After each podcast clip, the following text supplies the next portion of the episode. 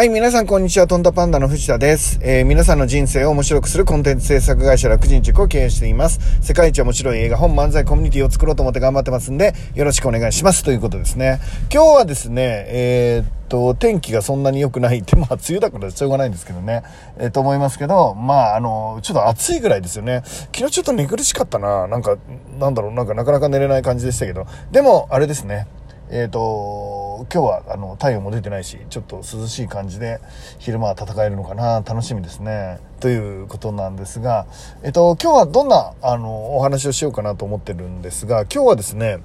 えっ、ー、と、常識にとらわれるなっていうお話をしたいと思っています。え、なんか、決まりがですね、なんで当たり前のようにこれが正しいと思ってることは、そんなに正しいわけではないかもしれないよっていうのを、まあ常に考えるようにしようねっていうことですね。えっ、ー、と、それが分かった上で、どのルールをしっかり受け入れていくかっていうのは、それぞれの人たちのあの人生の価値観だったりあすると思うんですよね。で、えっ、ー、と、状況を知っておくってことですね。例えば、うんと、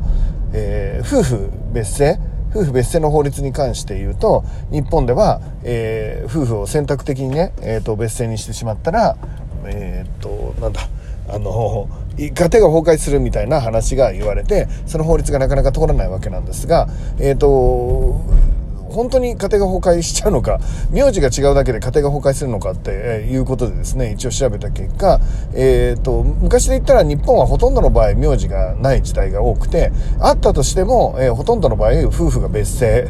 あの、選択的に別姓ではなくて、基本別姓っていうのが、まあ今までの日本で、ここ数100年、150年とか100年とか、えー、の間だけ、えー、夫婦はね、同じ名字だみたいな、あの、戸籍ができてから、まあそういう風になってるっていうことですね。で、世界を見渡してみると、今のが歴史を見て感じね。で、世界を見渡してみると、えっ、ー、と、今、あの、世界中の国でですね、えー、夫婦は同じ名字じゃなきゃいけないと、法的に、えー、決めているのは、世界中で日本だけっていうことになっていますね。で、えっ、ー、と、そういうことを、が、まあ、本当かどうかわかんないけど、もしそれが本当だとするならば、えー、ちょっと夫婦別姓に関する考え方、とすると世界中の家庭はすでに崩壊してなきゃいけない、みたいなね、えっ、と、ことを考えられるんじゃないか。これがまあ広くですね、なんとなく、えー、常識っぽいことが常識ではないんだよっていうのを考えるときに、世界を見たり、えっ、ー、と、歴史を見たりするっていうのは重要かなって思ってますね。で、えっ、と、そこにですね、えもう一つ、えー必ず、え変わらないものはないんだっていう感覚を取り入れてもらうっていうのが大事かなと思ってます。えー、かな、えー、変わらないものはないんだっていう感覚ですね。えー、例えばちょっと今日はあの、あの反対の方いっぱい出るかもしれないんですが、あの一夫一夫制ですね。一夫一夫制が、え幸せだっていうのは、え現代の日本においては一夫一夫制が普通になったので、えっ、と、それが幸せっていうことなんですが、昔は、えっ、と、一夫一夫制が、えいいとは言われてなかったわけですね。え例えばなんだろうな、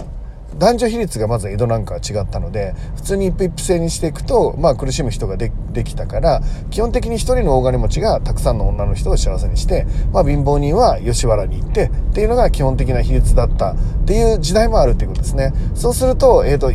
一夫多妻制とか多夫多妻制が不幸だとするならば、あの、多くに勤めてた皆さんとかは、基本的に全員不幸だったのかっていうことですよね。で、えっ、と、今例えば石油王の奥さんをやられてる方々は不幸なのかっていうことですよね。でえっ、と例えばなんですけど一つには、えっ、と一夫一夫制だけが幸せなんだっていうのは既成概念でしかないかもしれないっていうことですね。少なくとも現代の日本ではいわゆる常識えっ、と皆さんがそれが普通だと思っているだけで本当にそれが普通で本当にそれが一番幸せなのかっていうのは時代とともにもしかしたら変わるかもしれないね。あと例えばなんだろうな。うん。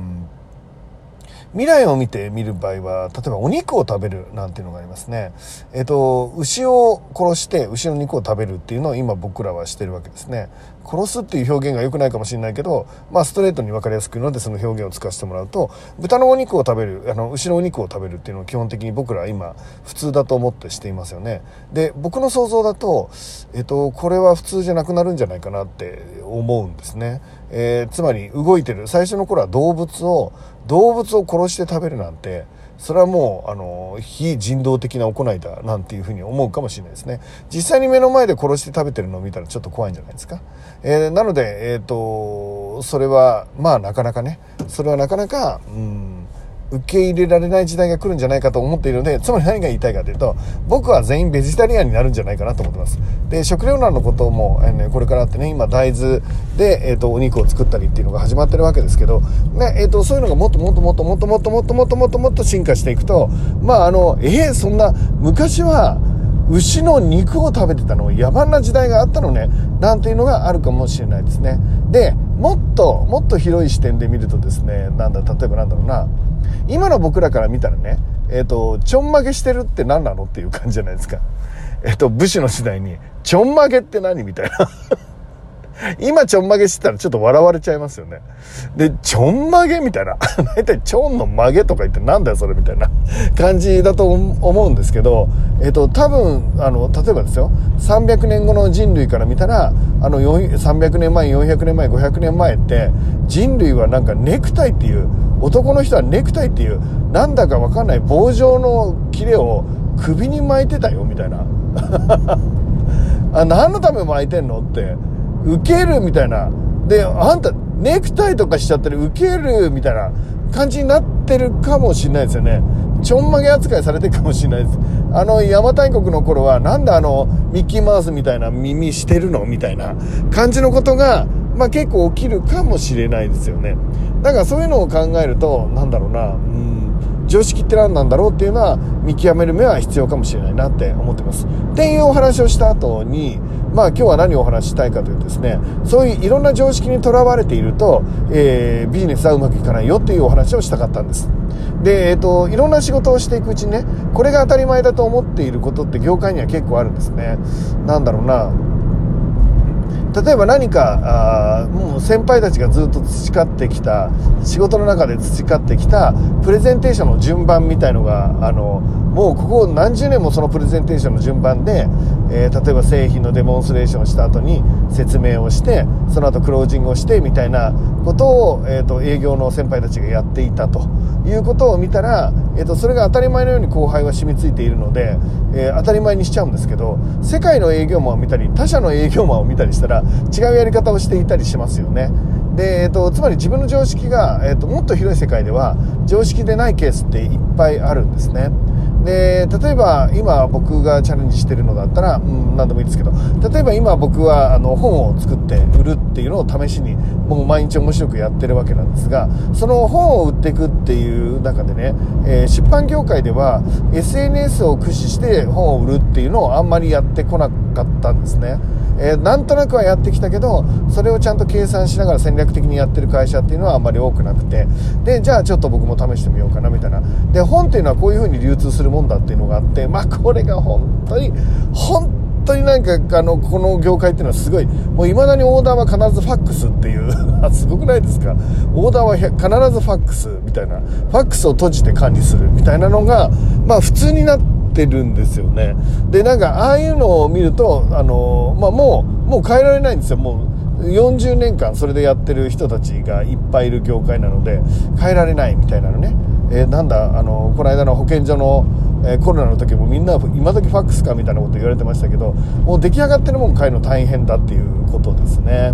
でで、えーとそれをねえー、ちょっと本当にそれが正しいのかなとか本当にそれでいいのかなとか斜めで見るっていうのがまあ仕事を面白くするコツかなと思ってます、えー、もちろんなんか新しいビジネスとして設けていくには、えーと、それもすごい役立つとは思うんですけど、えーと、より重要なことはですね、えーと、仕事が面白くなるってことですね。他の人がやってないことをどんどん試していく。でなんで試していいかっていうと世の中が変わってるからですね、えー、と一定値のものはないのでどんどん技術も進歩してるしそれに伴い人間の価値観とかねもうどんどん進歩してますよね。で、えっ、と、学問も学術的にもね、えー、どんどん進歩してる、ね、っていうことですね。まあ、行動、えー、経済学みたいなものも出てきたり、まあ、心理学なのか経済学なのかちょっとわかんないような分野のね、研究とかも進んできたりすると、えっ、ー、と、ビジネスの形も大きく変わっても当然だと思うんですよね。で、えー、コロナっていうものがあったら人間のえー、行動も変容していくわけですよね。で、そういうものに対してですね、えっ、ー、と、今までのもの、常識じゃ通用しないんじゃないかなって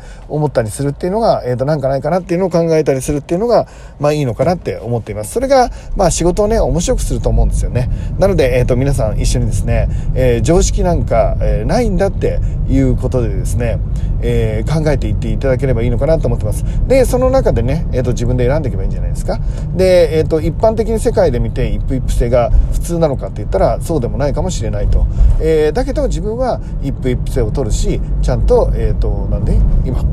今のパートナーを一生幸せにしていくんだっていうことでいいんじゃないですかね。えっと、そうじゃない人たちを否定することではないのかなと思ったりもします。えっと、アフリカの、えー、石油王のやってることは非人道的だっていうふうに決めつけることはないなっていうことですね。